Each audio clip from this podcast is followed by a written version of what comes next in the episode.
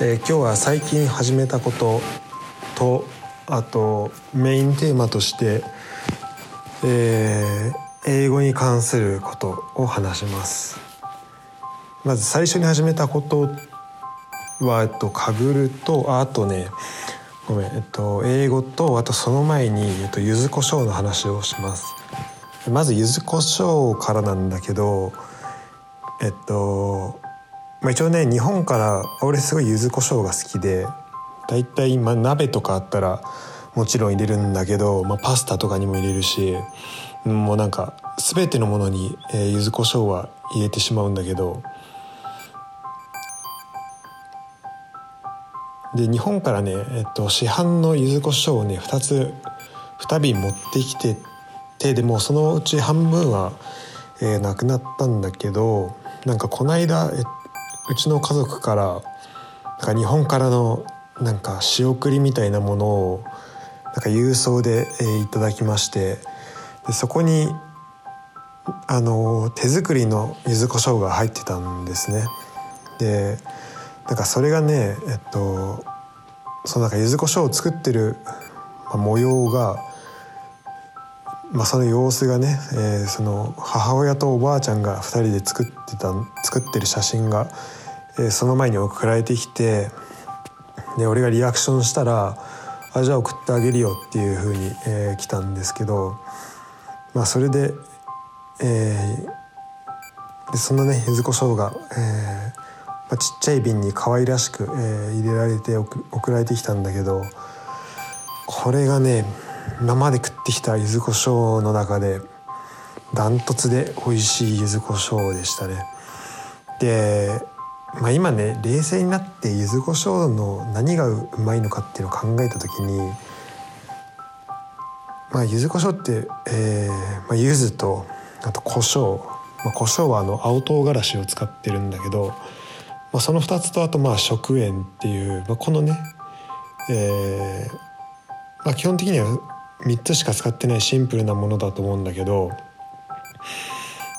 あのまあ、ちゃんとこう商品として出すとしたら、まあ、そこに今保存料とかちょっと加えなきゃいけなかったりとか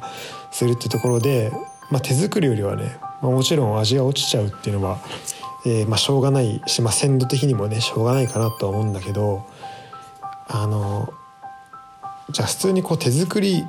のものが2つあった時にこの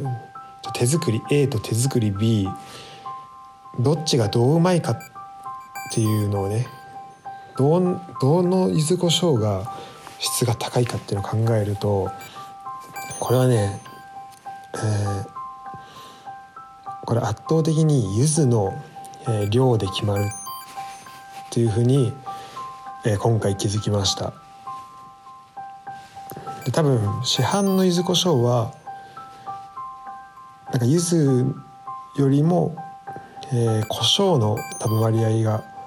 多くてで多分塩の塩もちょっと強めに入ってるっていう、えー、気がします。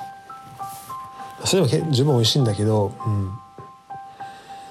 あの送られてきた柚子胡椒を食べると本当柚子と胡椒とあと塩しか入ってないっていうのが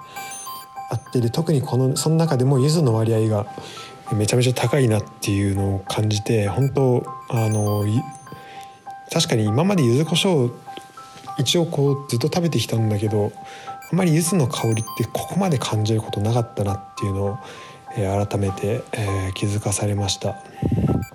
ということでちょっとねドイツでも多分あの青唐辛子はあるし柚子もちょっとどっかで探して、えー、自分で作ってみたいなと思った、え今日この頃です。っていうのが、えー、柚子胡椒に関する話で、えっと、最近始めたことで、えっと、かぐるとあとあとマスタークラスっていうのがあります。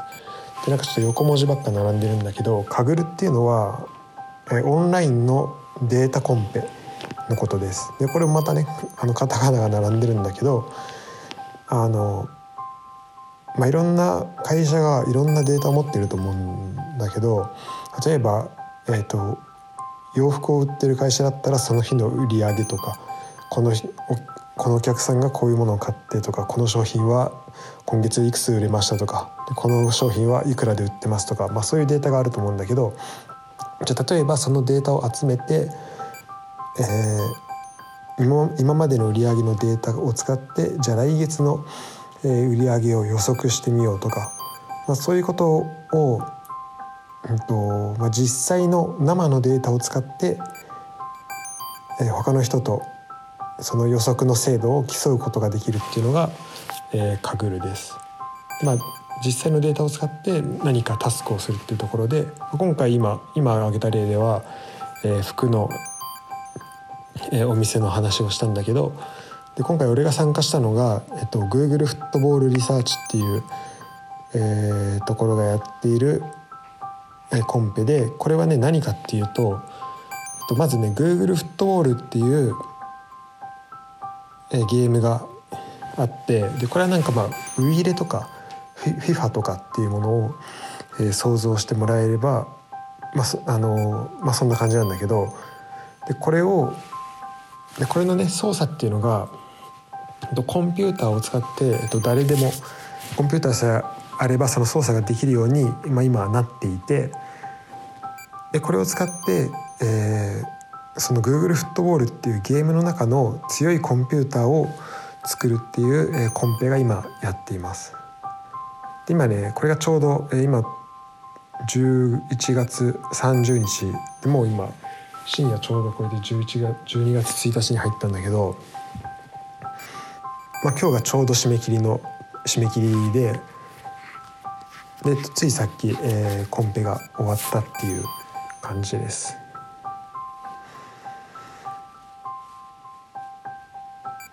でこの、まあ、e スポーツとかだと、えっと、どの選手が強いかっていうのをまあ競う大会だと思うんだけどこのね、え今俺が参加したコンペはどのコンピューターが強いかっていうだから、えっとまあ、ウィーレとか FIFA とかプレイしたことある人は分かると思うけど、まあ、一人でプレイすると相手は、うん、と人間じゃなくてコンピューターがプレイすると思うんだけどそのそれもなんか例えばアマチュアとかビギナーとかプロフェッショナルとかなんかワールドスターとかいろんなレベルから選べて、まあ、そのレベルによって強さが違うと思うんだけど、えーまあ、それの、まあ、さらにこう強い、えーまあ、強いモデルをちょっと作ってみようっていうような、えー、コンペです。これあのマンマンチェスターシティが、えー、協賛していて多分マンチェスターシティとこうグーグルが協力しているまあ多分そもそもやってるっていうところだと思うんだけどこれなんか3位に入賞すると3位までに入れば、えー、マンチェスターに行ってマンチェスターシティの多分そのでデータアナリスト的な人と、え、話すことができたりとか、え、するのかなと思います。であのレーティングでこのレーティングをすることによってあの順位っていうのが決まってで、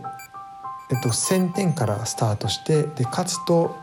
例えば10ポイントとか5ポイントとか、まあえっと、今の自分と相手のレーティングの差によってこうポイントが変動していって負けると負けてもまあその相手との関係によってポイントが変化していくっていう、えー、ような仕組みになっています。で大体1位の人がまあ1700点ぐらいでまあ1100とか超えてればまあそこそこいい順位には入れるっていう感じで。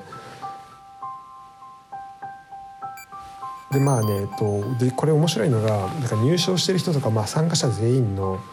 えー、作ったコンピューターで実際にコンピューター同士を戦わせてその順位をどんどん決めていくんだけどその、ね、コンピューターがどんな動きをしてるかっていうのをねこう、まあ、見ることができてだか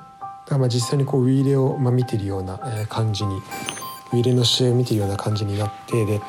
まあ、これなんか単純に名も知らない人の、えー、コンピューター同士がやってるウィーレの試合とか FIFA の試合とか、うん、見たことないんだけどなんかその片っぽがなんか自分が作ったそのプログラムっていうのを考えると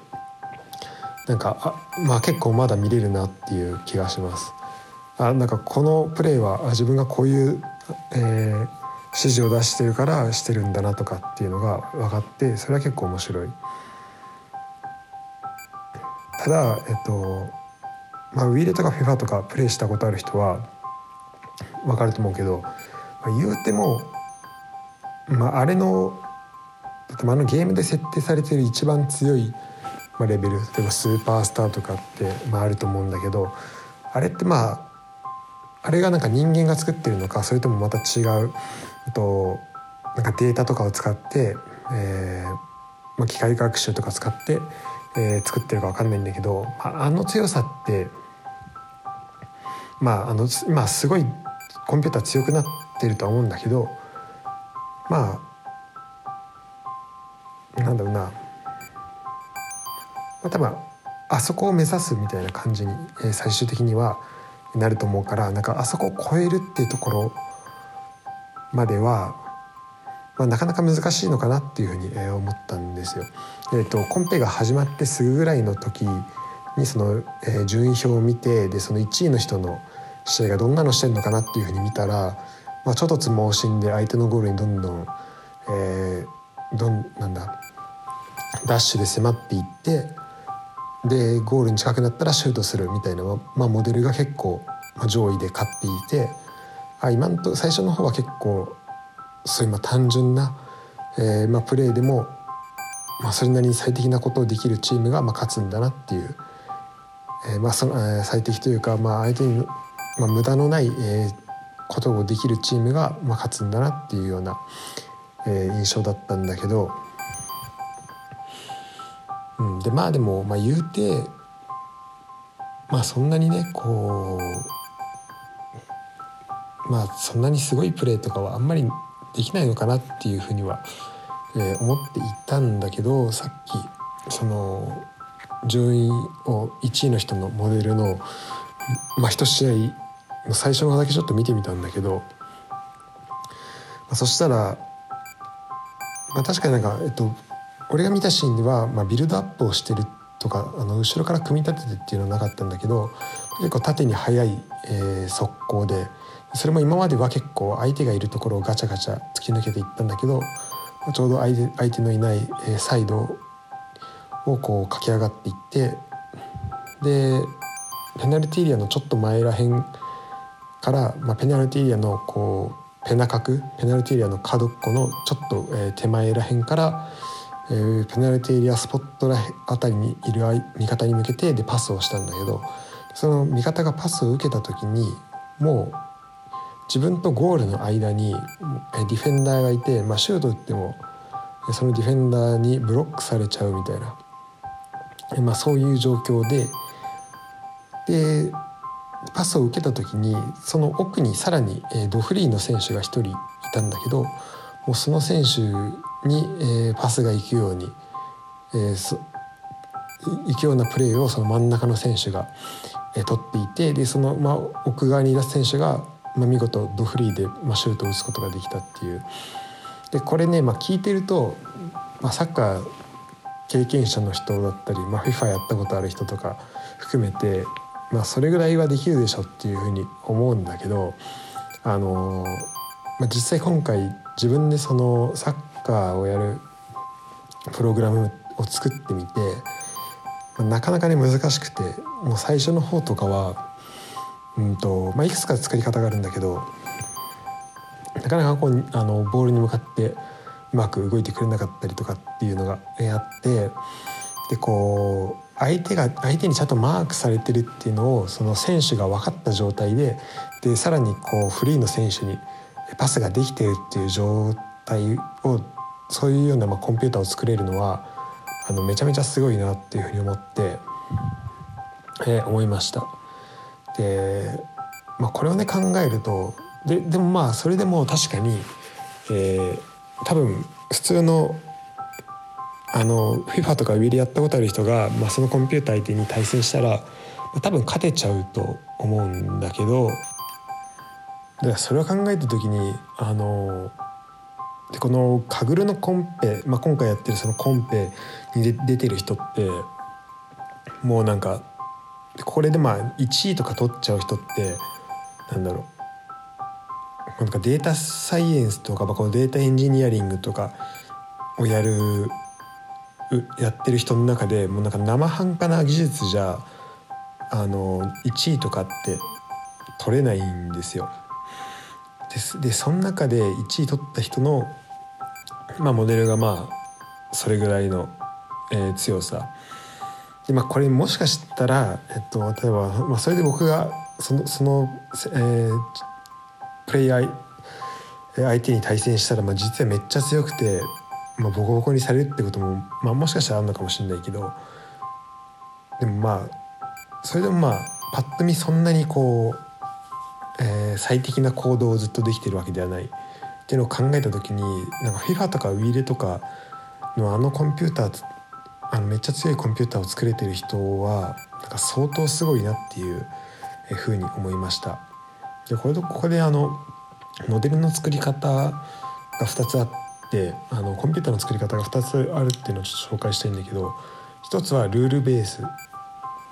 でそのルールベースっていうのは例えば、えー、ボールを持ってる選手がゴールの何メートル以内に近づいたらシュートするとかあと角度が狭すぎたら、えー、味方にパスするとか、まあ、そういうような、えー、ルールベースっていうような考え方が、えー、あります。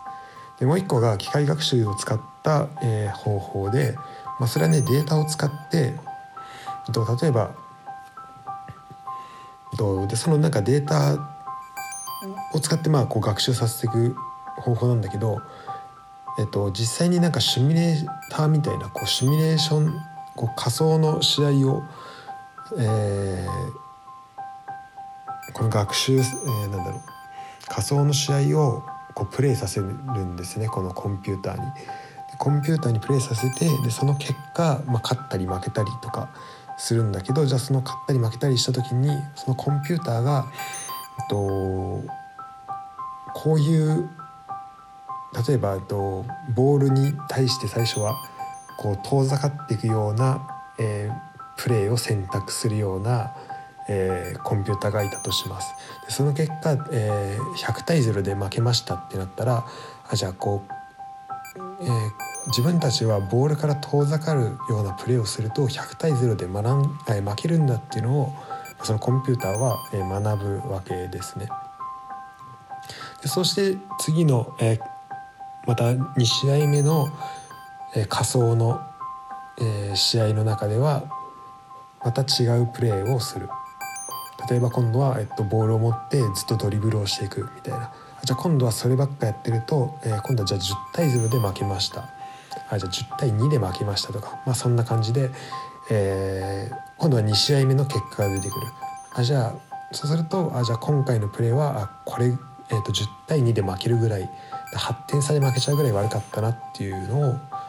えー、そこで学んででじゃあ今度はさらにこうやって変えてみようみたいな。どんどんどんどんどんどんその、えー、プレーを繰り返し、えー、学んでいくことで、えー、そのコンピューターが強くなっていくっていうような、えー、のが、えー、機械学習の、えー、その中でもさらに強化学習って言われる、えー、内容になってます。で僕は最初は、えっと、ルールベースでそのこの選手がここにいたらこういうプレーをするとか相手が転相手が近かったらパスをするとか、まあ、そういうような、えー、それを使ってやっていたんだけど途中からちょっと強化学習の勉強をもともとしたくて強化学習ベースに、え、切り替えてやりました。でこれが、うんと、ここであのコンピューターに学ばせる時に例えばとまあそうは言ってもこのデータとこのデータををもとに学学習をしてねこのデータとこのデータをもとにプレイをしてねっていうのはコンピューターに、えー、人間が与えなきゃいけないわけでわけなんですよ。例えば、えっと、ボールと今、えっと、操作する選手とボールとの距離っていうのを常に測っておいてでそのまあ、そこを常に測っておいて、えー、測っておいてねとかあとこの選手の全体の位置を把握しておいてねとかあとゴールからの距離を常に知っておいてねとかっていうこのどこに気をつけておくかっていうのをこう人間が与えなければいけなくてで、まあ、じゃあ実際にその数字を使って、えー、どこに気をつけるかっていうのは、まあ、コンピューターが決めるっていう、まあ、そんなイメージなんだけど。でだからこう与えられている情報、えっと、22人選手22人の位置とかボールの位置とか、えー、いろんな情報が与えられてるんだけどそれをそれをこう俺がじゃあこの情報このデータは必要だとかこのデータは必要じゃないとかあと、え、その与えられた、えー、と生のデータからさらに二次的なデータを作ることができて例えば、もともとのデータだとゴールの位置とかボールの位置とか選手の位置とかしか与えられてないんだけどそれがそれさえ与えられてれば例えば、え、今操作している選手と、えっと、ゴールの位置っていうのをその、えー、あ操作している選手からゴールまでの距離っていうのをその2つの、えー、もともと与えられたデータからデータを使って、まあ、計算することもできるしっていう感じで、まあ、いろんなデータをねこう与えられたデータからさらに作り出すっていう、えー、作業ができるできてでこのでそのそれぞれこう作り出すとあのデータのことを、まあ、特徴量って呼ぶんだけどそのどの特徴量を作るのかっていうのが結構そのコンペの楽しいところには、えー、なってくるのかなってなるのかなっていうふうには思っててで今回どんな特徴量を作ろうかとかあとまあ自分のねサッカーの研究もしてるからなんかその辺の知識とかも使って、えー、作りたいなとか思ってたんだけど結構なかなかね、えーまあ、まずか、えー、教科学習1から勉強してで結構そこをねじっくり、時間をかけすぎたっていうのがあって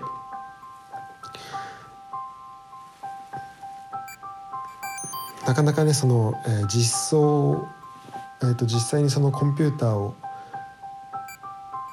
なんだろうその教科学習を動かすことを目的にするところで結構終わっちゃってなんか実際にえー、なんかコンピューターを作るっていうのだけでもまあ結構、えーまあ、知識機が、え、必要だったんだけど、その機械学習を使うとね、まあ、結構そこを作るってところだけに、終始してしまってなんか強いモデルを作るっていうところには、ちょっと最終的にはいけなかったのが、ちょっと残念だったんだけど、ちなみに、さっきも言ったようにレーティングが、1000スタートで、1000スタートなんだけど、えー、僕が提出したモデルはさっき見た感じだと、えーえっと、600点とだいぶね平均からは、えー、下の方にある、まあ、こう全体の順位で見ると、まあ、ちょうど半分ぐらいなんだけどまあそんな感じでした。ということでなかなかねこう強いモデルを作るのが、まあ、難しいっていうのを肌で感じることができて、まあ、なかなか、まあ、こんなね月焼き場で、え、作った、え、コンピューターが、ま、勝てるような世界ではないっていうのはま分かっていたので、今回はその強化学習を学べたこととあと、ま、このサッカーのコンペに参加できたことっていう、でま、この2つをねちょっと、え、まあまあ、成果として挙げれたので、えまあ、自分としてはまあそれで満足をして、次に向かおうっていうふうに思います。ちなみにその600っていうのもねあの、まあ、その600はしかもねルールベースのモデルでしかもそのルールベースのモデルも自分が作ったモデルじゃなくてなんかあの結構ねいろんな人が自分はこんなモデルを作りましたみたいなのを、えーまあ、公開してるものがあるんだけどなんかその公開されてるモデルをとりあえずコピーしてあどんな感じで動く動くのかなっていう感じでやってみたやつが、まあ、600点でで他のモデルはあの僕のやつはね、えっと、機械学えっと、機械学習のその強化学習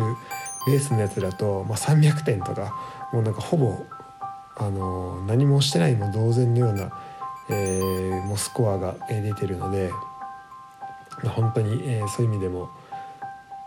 まあ、自分のその強化学習のスキルはまだまだだなっていうふうに、え思い知らされました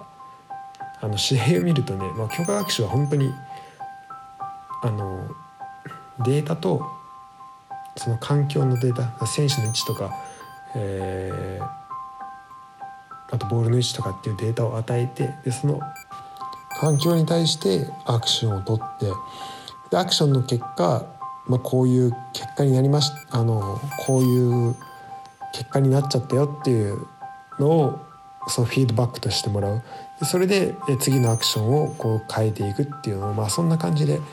どんどんぐ,、えー、ぐるぐると、えー、行動を繰り返していくっていうモデルなんでその例えばそもそもの取ってくる環境の情報が正し、えー、なんかなんか無駄なものばっか持ってきたりとかあとその情報が足りなかったりとかっていうことが起きたりあとアクションに対する評価の仕方がとうまくこう評価することができたできなかったりっていうことになるとそもそもねこうボールに対して全く仕事をしないようなコンピューターが生まれてしまうんだよね。だから俺が、えっと、最初本当に、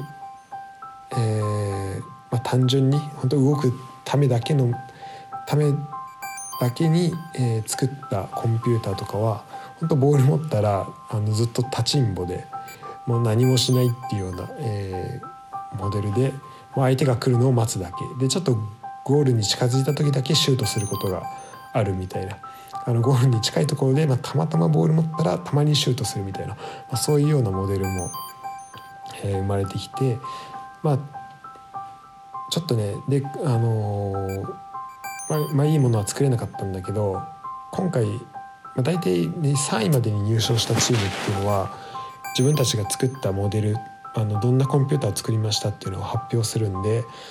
えーまあ、その人たちがどういうようなモデルを作る作ったのかっていうのをちょっと楽しみに、しておこうと思います。今までカグルはね多分2個ぐらいは、えーと、参加のボタンを押したことはあったんだけど実際に、え、ここまで時間をかけてといってもまあ多分全体の日程のうち半3分の1かそれ以下ぐらいしか、えー、稼働はできてないんだけどまあそれでも少なくない時間を当てることができたんでなんか他の人があのこういうことをこれで1位を取りましたとか2位3位を取りました上位に入りましたっていうような、ことをシェアしてもらえると、まあえー、あじゃあこういうふうにやればよかったんだとかあこの方向性は合ってたのになっていうことが多分分かったりもすると思うので、えー、ちょっと楽しみにしようと思います。っていうのが、えー、カグルの話でした、えー、ちょっと時間が長くなってきたので最後にもう一個、えー、マスタークラスの話だけして英語の話は、えー、次の回に持ち越そうと思います。あでそのマスタークラスの話入る前に最後にその機械カグルの話でもう一個だけ、まあ、今その参加したフットボールの、え、に近いもので、えー、と今回またのあのサッサッカーじゃない、えーと、じゃんけんのコンペが、えー、新しくできてでじゃんけんのコンペって何っていうと本当じゃんけんをするコンピューターを作る。で強いじゃんけんをする、えー、強いそうだね。あのじゃんけんの勝率が高いコンピューターを作るっていうようなえー、コンペなんだけど、ま、サッカーでさこう強いモデルを作るっていうのはさ強いコンピューターを作るっていうのはああまあそうだよねって、あ、作れたらいいねってなるんだけどじゃんけん強いもコンピューターを作るってさちょっとよくわからないじゃないですか。だってじゃんけんって3分の1で勝つものでしょってそもそもなるしこれはどういうことなのかなって思うんだけどまあこれもねいろんななんかあのー、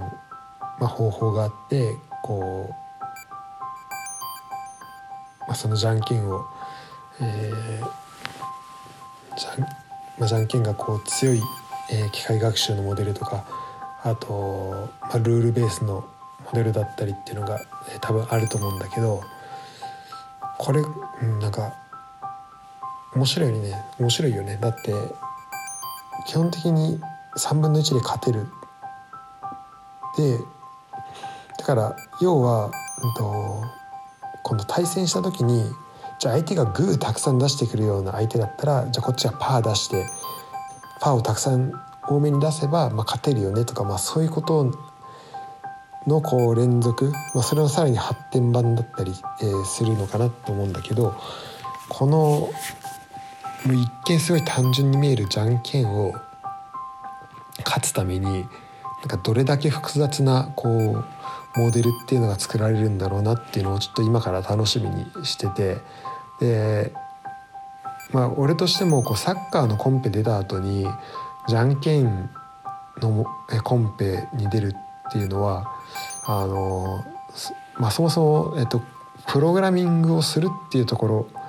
のなんか必要な技術でいうと、まあ、だいぶハードルが下がるし